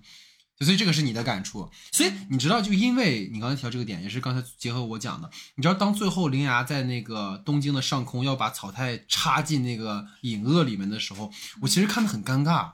就是就包括他后面一门心思去救草太，其实让我有点不太懂他动机到底是什么。就当然我们硬说这个强设定他喜欢，但是包括我这次就是我刚才跟你提到说，我说到喜欢的人那里去，就是我眼泪刷了下来，就不是因为角色，而是因为我给你讲的那个故事，对吧？你现在如果知道这个故事，你再看一遍，你绝对会觉得说哦，那种感觉就很强烈。所以这个是我觉得比较不太能说得通的地方啊。就是我觉得甚至是说，在我二刷之后，我觉得男女主的感情，你知道吗，都不如大臣对于林安的单相思，你知道吗？就真的很好磕，你知道吗？这个还是挺对他最后就说我不能去你家了，我说哦，就就就真的是你知道，就是拿了个虐恋的虐恋而而不得的本子，你知道吗？就对，而且大臣的那个配音绝了，对，就很可爱。对，所对，所以我也想问问，就是我们今天聊到这个话题的话，也想问问说，这个片子有没有哪些你觉得遗憾的地方，就或者可惜的地方？除了男女主人公以外，有没有哪些地方觉得啊可以更好一点，或者是之类的？其实不是更好一点吧，嗯是其实他已经做的很好了。啊，对，当然当然，呃，基于我看了这些前作，包嗯括我的经历啊、嗯性格呀，嗯可能就是对于他的这种情感线索，我还是非常肯定的。嗯呃，包括其实，在《天气之子》当中，可能聊的就是关于这个呃，他所想要传达的一些内容呀，包括男女之间的情感呀，就他想谈的东西特别多。是但其，实，在《天气之子》当中，最戳我的点是野田洋次郎那个声音，带脚步的手，哇，那那个真的就是真好听。对，那个声音出来的时候，就是那种少年感，那种穿透力，那种就是，呃，那种少年奋力奔跑的感觉，就那个真的，我的眼泪瞬间就已经下来了。在这部片子里面，虽然他音乐做的也很棒哈，但是、嗯呃，当然他的那个主题曲也是，虽然不是野田洋次郎演唱的，但也是他的作曲对对嘛。对对对，嗯，但是我没有听到，还是觉得有一点点可惜的。嗯呃，主要还是因为就是它的这个主题还是更倾向于就是呃，嗯这个他所想要表达的东西是主导的嘛，嗯而且那个音乐确实那种感觉，嗯呃，确实跟他这个片子想要表达的主题更贴合一些。只是就我个人的诉求而言，还是很 很希望能听到野田洋次郎的声音的。是的但确实是不符合，因为他声音太具有少年感了就太能给人鼓舞了啊。而且我必须要给你再分享一个幕后的故事，就是还是那个采访里面提到的点，就是《天气之子》的最后，你应该还记得，也是其实这三部电影的结尾都是男女主人公的呃久别重逢。嗯但《天气之子》里面，你知道结尾的时候，其实他新海诚没有写好台词，然后他最后是因为什么写的台词吗？嗯是因为《大丈夫》那首歌。他听完梁次郎的曲子之后，突然想到最后，如果各位回去看一下《天气之子》的结尾的时候，他的歌词跟当时男女主人公的心境和当时男主人公的台词完美贴合，嗯，就是没关系。就算我们当时没有拯救又怎么样？没有关系，因为你和我在一起。对，就是当时那个刻的啊，我就觉得哦，那个真的还挺挺强烈的。对，还有一个点是，嗯就谈到男女感情这条线嘛，嗯就是因为在他以往的电影里面，就是拯救世界和拯救男主或者是女主，他会在影片的结尾最危机的时刻被推出来。没错，嗯，然后在这个时候就是不得不去做出选择，嗯不管最后那个选择到底是都拯救了，还是说我抛弃了一切，只嗯为了守护我人生的一点点意义，嗯它是会被推到最后的。但是在这个《铃芽之旅》当中，它其实是出在出现在一个小时之后，大概这个时间，对，它推到了中间。其实那个地方我真是挺期待的，因为我当时还没有看手机，还没有看时间，嗯，我以为因为前面四次关门的时间实在是重复了。对，我觉得嗯前面已经很冗长了。对，我以为哦，马上就要结束了，就要做出这个选择了。是的，我以为是是，就是以为要结束了，你知道吧？对就是我以为要做出选择了，可能会看到就是像以前一样，就是我比较期待看到那个点去肯定自我，肯定自我的需求，肯定我自己人生的意义。但是后来发现并不是这样的，就是嗯后面他还会就是啊，又来一个小时，对这个点也是让我觉得嗯有遗憾的地方。嗯嗯，其实结合你讲的，我就是我遗憾的点就在于这儿，就是公路里程，其实它这次尤为强调就是地理空间意义上的远嘛。包括其实铃芽这一路遇到了很多好心人。其实我的问题，或者说我觉得这次遗憾的地方，就是如果想要更突出道王这个母题，其实你应该更多的把就是地震后重建起来的家庭在旅程中相遇和铃芽。对，但你会发现，这次其实铃芽他每次遇到的都是开家里开店的，或者生活相对比较好的，就是可能就是如果能够通过跟他人的相遇，听到他人的故事，或者像你刚才提到一点，我觉得非常好，今天对我很有启发，就是如果铃芽对于每一次听到的这些声音，王者的声音有一些。呃，思考和一些态度的反馈，我觉得都会比现在的这个深度上可能会更厚重一些。嗯，但遗憾就是，可能我觉得我们在这儿说，就是属于站着说话不腰疼，就是因为人家肯定还是要兼顾这个故事的娱乐性和一个商业性的考量，所以可能如果你做的太这样的话，就有点沉重了，所以可能不太合适。再就是你刚才我我也特别想问各位现在在听我们朋友的呃在听我们节目的朋友，就是灵牙其实是把大臣拔出来了嘛，对吧？把那只白猫拔出来了嘛？那我想问一下，黑猫到底是怎么回事儿？我真的，这我朋友们，咱也不怕说漏气啊。那如果冰野老师能给我解释也行，就是黑猫到底是什么？就是草太跟就是草太的爷爷，感觉跟黑猫爷爷是老也是老老老怎么讲老朋友了。然后呢，你就可以推测说，其实黑猫当年也是一个他们的战友，然后自愿成为了药师。这个地方我可以脑补，但是他是怎么被拔出来的呢？他是被大臣拔出来的吗？可能是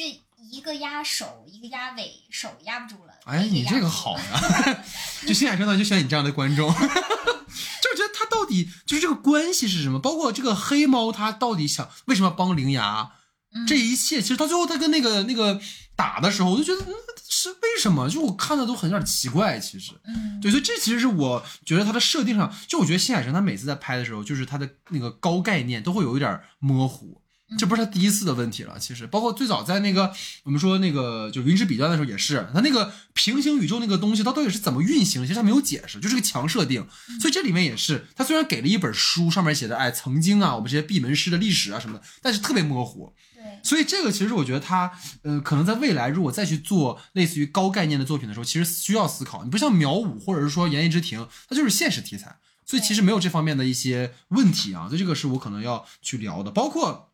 就是你刚才说大臣他到底到底为什么他这个行动线如果能更清晰一点的话，可能观众更能理解他的动机。嗯这可能是我的一些想法吧。对，所以可以进入到边老师第二个话题哈。嗯，嗯，可以说没有哪个国家的动画可以像日本动画一样，就是让男女老少都感到非常的沉迷。嗯甚至于说日本动画就是毋庸置疑的嘛，它就是享誉世界。嗯，包括像宫崎骏呀、高田勋呀，还有金敏，还有现在的新生代的代表像新海诚。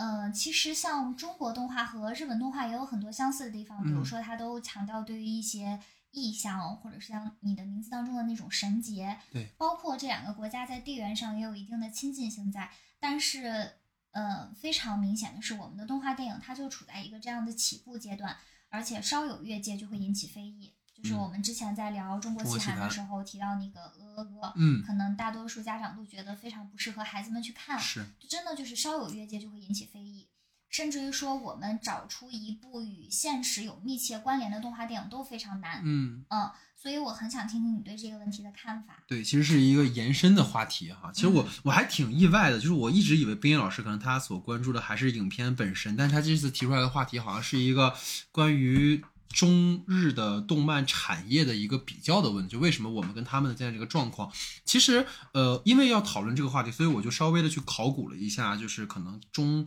日的这个动漫产业的一个发展嘛。其实你如果去看到，就是你看，特别像就冰音老师，因为是博士嘛，所以他可能问的这个话题都很有深度，对。没有没有，就让我去就是就是追忆一下，不是回顾中外的动画史啊。就是其实你如果回到早年间的话，是上个世纪就是万氏兄弟嘛，最早他做的，你看大闹画室呀，还有包括这种什么骆驼献舞啊，包括后来我们看到就是上美影厂的这些作品，其实达到了一个很高的一个艺术水平。但后来你看，就是文革之后嘛，就是一度就停摆了。然后后来当然也有类似于说像《大闹天宫》啊、《宝莲灯》这样的作品，但是好像它就一直是在一个艰难中前行的这样的一个过程。所以我会发现，就是包括我看到一些观点，就是比如说改革开放之后有提到说中国动画因为在呃外资的引入啊，包括国漫的这样的一种可能过去那种作坊式的那种生产的方式，就包括其实这个在迪士尼当年也有这个问题，因为迪士尼当年因为皮克斯做三 D 做那个数字之后，其实对于这些手绘的作者其实有非常大的冲击。对，所以说你会发现，因为这样的一个状况，所以导致中国动画它一直就人才在不断的外流，包括资金的这种支持也没那么多，所以导致他就一直很难维系这种创作的产量跟质量。然后这就其实来到我们说《大圣归来》的那个时期，《大圣归来》上映之后，大家对国漫为什么恢复一种信心？包括资，其实我们说资本一定是逐利的，所以当大家发现这种 IP 能够有号召力的时候，大家就会去趋之若鹜的去做类似这样的产品，而。动画在中国，就像你刚刚提到的，为什么鹅鹅会引发争议？就是因为在在中国大部分的呃家长群体来看，动画就是给孩子看所以他会以这种低龄向的一个审美的取向去要求动画的制作者去，你不能去制作这种所谓的呃大尺度，虽然鹅鹅也没有什么大尺度的镜头。包括我们就老是常在这种房间里的大象嘛，就我们可能对于呃很多题材的这种禁区红线，其实我们都不能去触碰，就也当然就没有办法去展开手脚去创作。其实跟你分享一个，我说去年那个彩条屋有一个动画叫《冲出地球》，啊，但这个动画其实大家就是都吐槽它有点低龄向，但它那个主题其实是有那种反乌托邦的那种幻想故事的。它也有说对于权威、对于体制的一种反抗精神嗯，但那个片子你知道，因为这种主题其实是容易有一些呃禁忌的，嗯所以他在宣发的时候就是全程夹着尾巴做人。哦对，所以这个片子最后其实也没有什么风浪嗯。同时，因为我们的产量的总量比较少，尤其是就比如说，就当电影还是少的时候，其实观众很难在短期时间去突破这种刻板印象。但你刚才提到那个点，你说我们的现实题材的作品，你看《熊人少年》嗯深海》对大世界》，其实都是制作比较精良的这种现实题材动画国漫。包括我们聊到那个那个那个什么，就乡村巴士跟那个王孩儿的那个那个作者，但是其实你会发现这几个作品的票房上都没有成为爆款。对，甚至还有一些争议。所以我个人觉得，就是对于国漫，其实还是需要有更就把它放在一个更长的维度去看它。毕竟我们的发展可能确实是说从一五年才有了一个更大的发展，所以可能是从这个维度我会去这么去想的。就是我们俩认识这么长时间以来，我第一次觉得老戴也是可以读博，也是可以考博的。我不哎没没有，就是个没有没有混是子。没有恭维你哈，就是我嗯觉得，因为因为在我心目当中，你一直是一个就是非常适合去行业前沿的人，嗯你可以非常勤勉的去做行业前沿的那些比较呃，就是一步一步慢慢做起嘛。但是我没有想到提了这么一个简单的小小的问题，你会跑去花大量的时间去回溯历史啊。当然了，就是既可以往前看，又可以往后看。当然那这样的话，就是我还是建议，要是有时间的话，可以考一个啊。啊，就陪你呗。行行，来你请。嗯，嗯其实这个问题我还是想从你的名因为在你的名字之前爆火的引进的呃日本动画电影还是哆啦 A 梦。啊嗯啊，伴我同行是吧？嗯，嗯和哆啦 A 梦不同，你的名字它完全不是属于某个 IP 系列的一部片子，它完全是一个原创的作品，对对，并且它的电影大多数虽然是关于是嗯男女情感，但它实际上是有非常明确的现实依嗯托的。包括在你的名字上映的时候，导演在接受采访的时候就提到，被彗星毁灭的小镇，它实际上就是三幺幺地震和海啸发生过后现实场景的这样一个映射。对，只不过它用一种很浪漫的方式去调和了那种现实的残酷。因为日本它本身是一个治安很好、很安定的一个国家对，每个人他生活在自己的这种空间里也能非常的自足，小世界里，对小世界里也非常的自足。嗯但是在地震过后呢，这些独自生活的人，他们开始想要不要生活在一个集体的环境当中。对，呃，包括他们现在也步入了一个叫超老超老龄化社会。没错，嗯，超老龄化社会包括超级的这些自然灾害，都给人们的心态带来一个很大的变化。嗯随之而来呢，这种孤独的心态就被导演给捕捉下来。嗯包括其实导演自己，他在自己的这种从业生涯当中也有无人问津的几年。嗯，所以灾难呀、人的孤独呀、成长过程当中对人的这种自我的一种寻找呀，包括记忆呀，都成为导演他一直想要热衷于去表达的。是嗯，而且像宫崎骏呀、高田勋呀、金敏他们的作品非常的内涵，非常的复调，嗯呃，非常多元，涉及到环保，涉及到战争、嗯成长、童年、灾难，包括人性对，就是你能在日本电影当中看到。嗯，你觉得非常就是奇妙，就是那那种感觉很难以描述。就是凡是真实影像能够完成的东西，嗯在动画电影当中全部都能够完成。没错，对，不像我们的动画电影，就是似乎你不去改编神话故事，不去改编民间传说，嗯不去拍摄一些奇幻类型的电影，就没有人看了。对，偶尔出现一两部现实题材的动画电影，讨论的还是一些非常老生常谈的问题。嗯，就比如说什么类似于传统文化的难以为继呀、就是一些非常老生常谈的问题，嗯真的是和我们当下的生活不甚相关。对，你说谁会在日常生活当中去讨论？天哪，为什么传统文化到现在存续不下去了？我是得有多无聊，我才会想到这样的问题？嗯，是的，是嗯，的，其实还是我们之前聊中国奇谭时提到的一个问题，就是被民族性这个论调给束缚住了。对，嗯，就是没有办法真正的和当下的这些一众现代的年轻人和当下的社会展开一个真挚的对话。是。嗯嗯，所以其实包括呃，因为这次跟你讨论这个话题，因为因为我印象我印象很深，跟大家分享一个小小往事，因为我记得当时是一九一八年年年末还是一九年的时候，我们当时应该上研一研二的时候，有一次我跟冰叶老师被分到一个组去做一个好像是 PPT 的展示吧，啊、我忘了是哪节课了，完了。当时就是因为他们可能负责做那个前期的文案的工作，然后后来可能是我需要去讲嘛，然后当时冰老师就是他们就写完之后给我，他们以为就因为我当时给他们的这个形象啊，就是一个，就不是很靠谱，然后就是一个特别不要我我这这这种想法不是从那个时刻开始的，从啊咱们俩刚认识，哦从咱认识的时候就开始非常不靠谱的人 对，特别不靠谱，然后就是那种每天就是玩儿啊、喝酒那种人。然后但那天他就，我记得印象很深的是，当然因为他提前给完之后给我说，我自己做了一些延伸的东西嘛。当然我记得下下了那节课，然后边野老师就回头给我发一说：“老戴，我真没想到你是这样的一个人。”我说我在你眼里到底是个什么玩意儿？就是对，所以就因为你表面总是那种就就是不在乎的态度。好，我收到了。然后就是那种完全不在乎，但是我们在做 PPT 的时候，包括在做资料搜集的工作，我们都特别认真。对对对你就是在呃展示的前一天、嗯 o k 我收到了，但是我没有想到，就是你后面做了这么多工作，包括我刚刚提到，就是我就提了一个小问题，然后你会去追溯中国动画电影的一个发展历程。嗯嗯，对，哎，今天你看就突然变成一个夸夸群了啊！没有，就因为我觉得刚刚结结合你说的这个点，我再延展出一个问题，就是其实它也跟，因为我为什么觉得你问的其实是一个产业问题，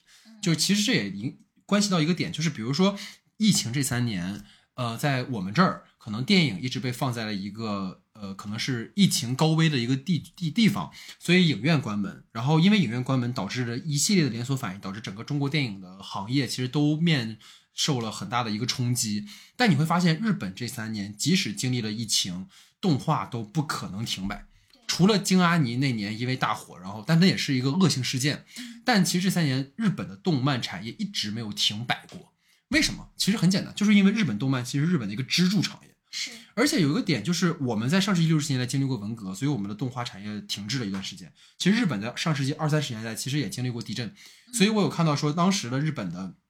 动画好像有很多动漫也失传了。但是，而且这更有意思的就是说，据说啊，当年这个手冢治虫先生他也是在创造阿童木之前，也受到了我们的铁扇公主作品的这个影响，是吧？甚至大家也知道，阿童木是第一部就是电视上民就民放电视台播放的日本动画片嘛。所以你会发现，日本的这种多样的形式，包括它的分级的存在，让他们的这种题材跟形式风格其实是很全面的一个发展。所以你还记得刚才我在前面聊到说，EVA 在九十年代日本经济泡沫时期是非常重要的一个作品，因为它不仅仅鼓舞了像当时比较低迷的年轻人，也是以动漫的方式，其实拉动了日本经济的发展。所以，作为这种经济命脉的动漫产业，在日本，它自然会有像刚才你我所提到它这么多的题材和类型，因为它有很强的一种需求性。所以，再回到我对于你这个话题，我觉得想说的就是，对于动漫的这种重视程度，日本是因为它的经济文化的全面依赖，而对于我们其实是没有这样的土壤的。甚至是说，如果大家有看过一七年上映的《闪光少女》的话，你会发现，动漫产业或者说二次元文化依然是作为一个亚文化，或者是作为一个嗯所谓小众文化的一个圈子存在的。对你说的这点很对，因为新海诚的电影，它一开始就包括就是你的名字，它也被称作是一个小众电影。嗯，对，称作是一个小众电影，而且喜欢看它的。电影的人的年龄段基本上就是十八九岁到二十六七岁这个年龄段，是，嗯，所以你会发现，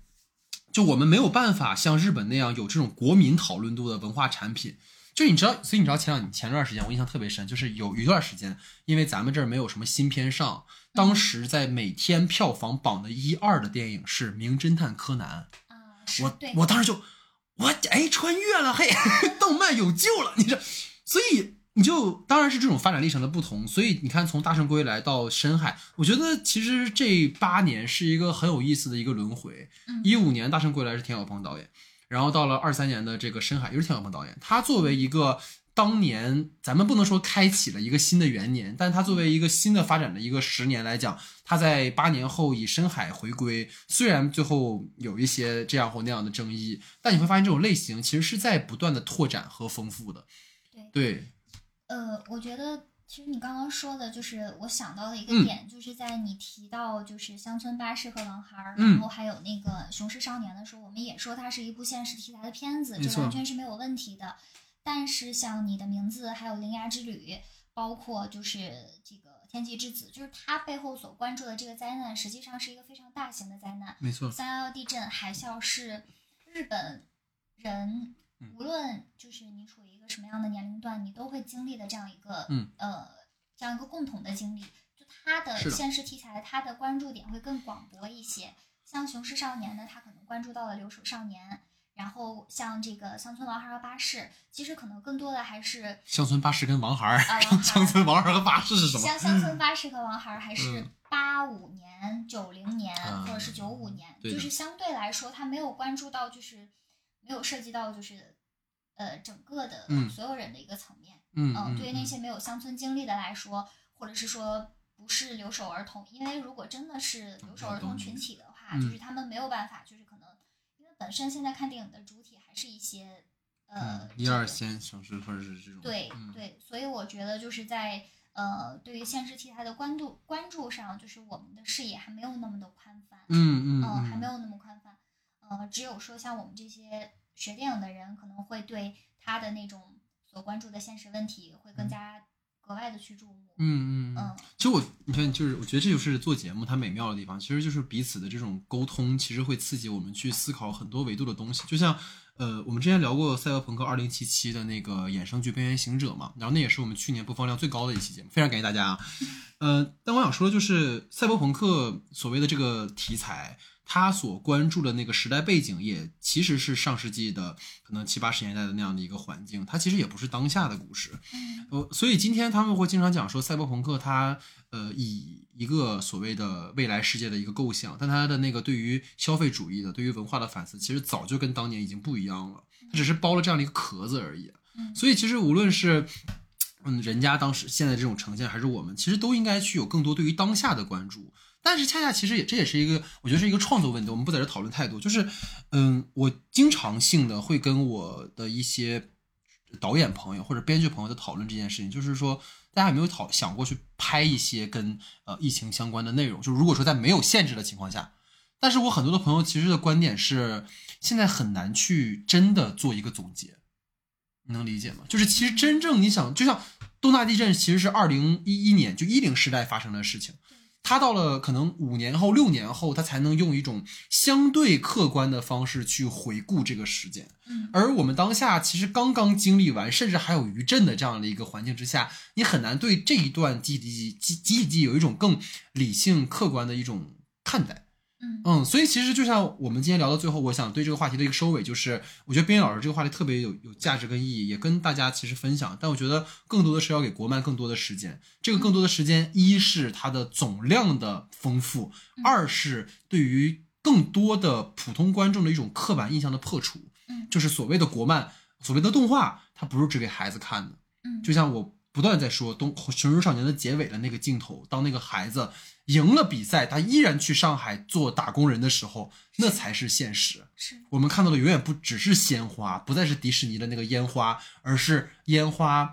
绽放之后的那个寂静的黑暗。我觉得那才是可能我们未来需要去做的一些作品的尝试。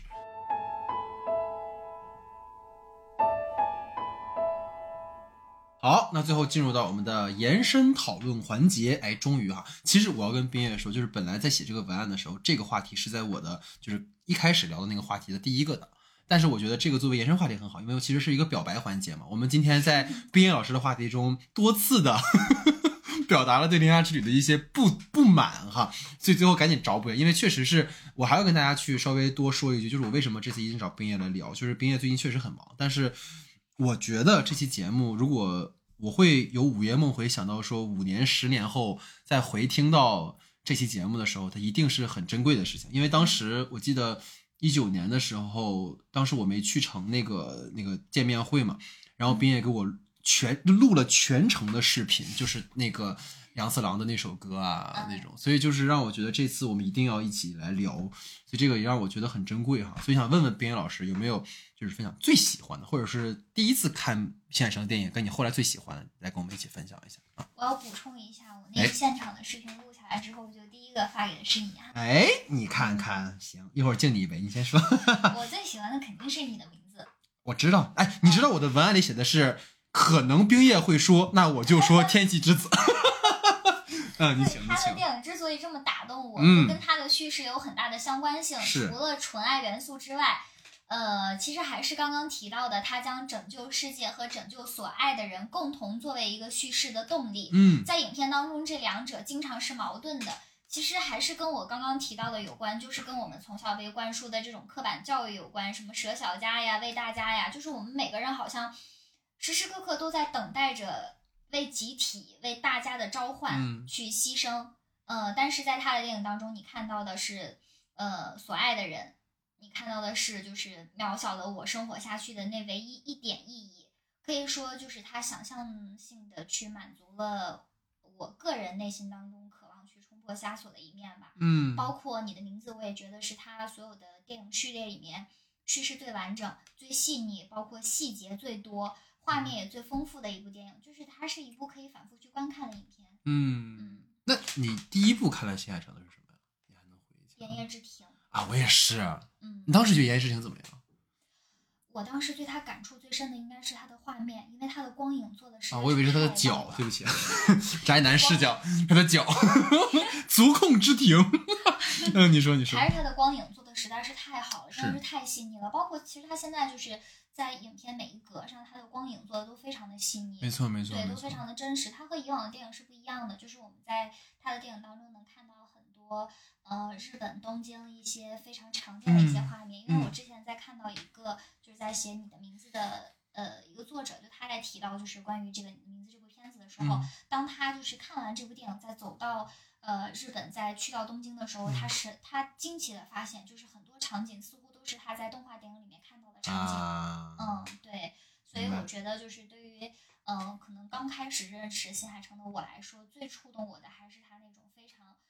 的那种，就是对于光影的一种营造。嗯。嗯，其实真的就是因为我们说他是壁纸狂魔嘛，其实也在于说他经常会把画面做的特别，因为你知道，因为我当时刚开始学电影的时候，然后我看到你那个《言叶之庭》的时候，最我印象特别的深，就是他的镜头是有抖动的，对，就是你第一次在动画电影里看到了有有手持运动感的一个镜头，对真实嗯对，那种手持感，然后还有那个就是光那个波波纹，然后反射出来的那种，包括人的那种。其实他们都说新海诚，其实他并不是科班出身做动画的嘛，嗯就他早期做人的时候，就是拍呃画人就画的很很一般，但是他的场景，他的那些氛围，包括我其实最喜欢这个《铃芽之旅》的那场戏，就是刚才我们说的东京的那场戏，嗯。就是他明明在铃芽的眼里是那个已经盘踞了整个东京上空的那个秋恶的那个状况，嗯但是在普通的生活当中就是日常，就那个竞技就让我觉得像 EVA，或者是像像我看到很多那种。就是很很很经典的电影里面的桥段，就是哇，那太厉害！就是完全通过氛围和环境和空镜头，包括最后那个乌鸦那种不祥之兆的那个眼睛里啪展开那一下，我觉得就很高级。然后就像我说的，冰雨老师说了你的名字，那我自然就聊《天气之子》了 啊！因为《天气之子》其实上映的时候，在它之前有一个国漫讨论的非常多，就是呃哪吒啊，魔童降世。当时哪吒魔童降世打出的那个标语就是“我命由我不由天”，但是我真的觉得就是实现“我命由我不由天”的是《天气之子》。就真的是，我觉得他，你刚刚其实我们反复在聊，就是即使毁灭，我也要跟爱的人在一起。就你会发现，这电影里它其实有两个很重要的点，一个是梵高对于东京的一种呃幻想，对嗯，然后一种就是所谓洋菜如果不献祭的话，东京或者是整个日本会变成什么样子？但这其实都是伪命题，就是因为我们经常会，就像你刚刚说的，我们从小被灌输的某种集体观念，一种潜意识，它在影响着我们的选择。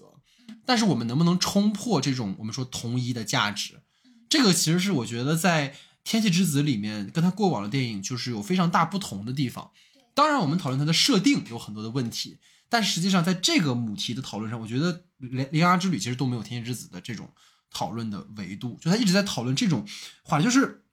好像就是说，如果我我如果不来了东京，那我就完蛋了啊！洋菜如果我不我不献祭的话，东京日本就完蛋了。但实际上真的是这样吗？如果我如果我有第二种选择呢？就是是谁告诉你只有这一种选择？就像我们看《进击的巨人》的时候，我们出了这个高墙，我们就会死吗？高墙之外真的什么都没有吗？高墙之外真的是怎么怎么样的吗？对，所以你说的这一点真的就是和我刚刚想说的那点是一样的，就是他想象性的满足了我希望能够冲破的那一边，就是那种同一性、那种传统、那种规则、那种规范、那种嗯标准，嗯就真的是在他的电影里面看到了，对不管是真的还是假的，他都想象性的满足了我内心的这种需求。对，而且他会就是他真的会给你勇气。对，我觉得看《铃芽之旅》的时候，就真的是当铃芽最后进入到那个那个世界之之前，他就跟他姑妈说：“我要去见我喜欢的人。”我觉得哇，就是对他真的会给你勇嗯。气，就像我每天在图书馆就是敲字的时候，因为你之前就是嗯分享给我就是在 B 站上的一段关于你的名字的一个采访嘛，嗯在那个采访当中不仅有就是和嗯新海诚还有野田洋次郎的对话，还有嗯。就是野田洋次郎和三浦透子的现场演唱，对，就是我极度烦躁、极度就是困在那个环境当中的时候，我会把手机放在旁边，把那个视频打开，嗯然后戴上耳机继续写我的嗯，他真的可以给你勇气和希望。嗯嗯嗯，这就是 anime 的魅力。嗯，因为我要跟大家再讲，就是除了我跟冰燕以外，就这次很遗憾，就没有邀请到，就是那个神谷乾老师，因为他也是我特别好的朋友，然后他也是一个纯动漫宅啊，但他也就是看完了这个电影之后，也在朋友圈发，因为当年我刚认识他的时候，也是《你的名字》上映的那个时候，他就也是新海诚的狂热粉丝，就你能感受到，就是他在那个朋友圈发的东西，其实就跟咱俩今天讨论的一样，就是我们真的被这种形式的影视作品被打动、被感召到，就是这就是我觉得它的力量之所在，也是我们需要这样的东西存在的原因。就像你说的，当我非常疲惫的时候，或者其实我跟大家分享一个刚刚发生的一个新鲜的经验，就是我刚才因为回了趟学校嘛，然后想就正好接冰叶老师来录节目，就是 VIP 皇家待遇，是吧？然后走在校园里面的时候，我的耳机里放的是你的名字里面的配乐，然后我抬头看的时候，有几只鸟从我的眼前就是飞过，然后我的耳机里突然出现了就是在那个配乐中有鸟叫的声音。我当时在想，哎，是这个鸟叫是在这个配乐里面的，还是我的环境里有的？但你就是那个时候，你觉得特别美好的感觉。嗯，所以这可能也是因为跟冰老师录节目才会这么美好啊，对对，所以你看对对，就是我们今天就是夸夸节目啊，对，所以这就是我们分享的各自最喜欢的新海诚导演的作品。好，嗯，总的来讲哈，我觉得今天非常开心能够请到冰，这个这句话不是客套啊，因为我确实在做这期节目之前的之前，大家如果回忆起的话，我们在做中国奇谭的时候就有道德各种去 push 我。对道德绑架冰叶，我说你一定要来。但是最重要的原因就是，嗯，虽然我们总在遗忘一些集体记忆，或者我们被迫的抹去一些共同的情绪，但我一直在试着用一种方式去建立我们的情绪，就是建立我们之间的集体记忆跟共同情绪。我觉得这种连接感就会让我有很强的一种，嗯，一种一种怎么讲存在的一种感受啊、或者一种情绪的反馈。因为有时候我们太容易被当下的生活卷入到某种日常和某种节奏当中，所以包括边老师可能四月份有一些比较重要的工作，然后我都会说。在他这之前，给他安排一些娱喜喜呃 娱乐活动，就我觉得这种人和人之间的关联是很有魅力的地方。就像我说，我们去看《铃芽之旅》的时候，就我会毫不犹豫的跟你去二刷。我觉得一方面是我觉得可能要做节目，我要再看一遍，但其实更重要的原因是，我觉得那个集体去观影，然后那种共同的感动和观影后的那种分享的价值是很很重很重要的。对，就像我们说在《铃芽之旅》里面，导演去呈现这些废墟的时候，它似乎有一些美化，但在废墟当中，我们能够看到跟听到那些亡者的故事，那也是一种记忆的回溯，也会让我们更加珍惜当下。其实最重要，我要跟大家说的，跟包括跟冰叶讲，就是它会让我们珍惜跟眼前人的相遇、相知和相识。所以这是我最喜欢这个电影，也是非常开心今天跟冰叶来讨论这期节目的原因。我一直以为。我我这期节目可能会聊得很失控，因为我在我的话题里面，大家如果听的话，就会发现有很多情绪化的表述，甚至是我在今天录节目之前，我还重听了那个那个什么什么的声音。但是我发现跟你聊了之后，这些都他们依然重要，是，他们依然重要。但是我觉得更重要的是我们如何去生活在当下和未来。然后我非常开心，今天似乎又找到了一个答案，就是我们要珍惜跟彼此的这种相遇。然后也希望每一个听了我们节目的朋友，然后可以去更多的跟你生活中的你爱的人，然后跟你想要去交往的人，更多的这种交际。希望大家都能够嗯过得更好，都希望你们都可以踏上你们自己的旅程啊！所以这就是我们这期节目，然后非常感谢大家的收听，非常感谢大家的时间，非常感谢冰老师的参与。那我们就下期节目见，拜拜。語られ尽くした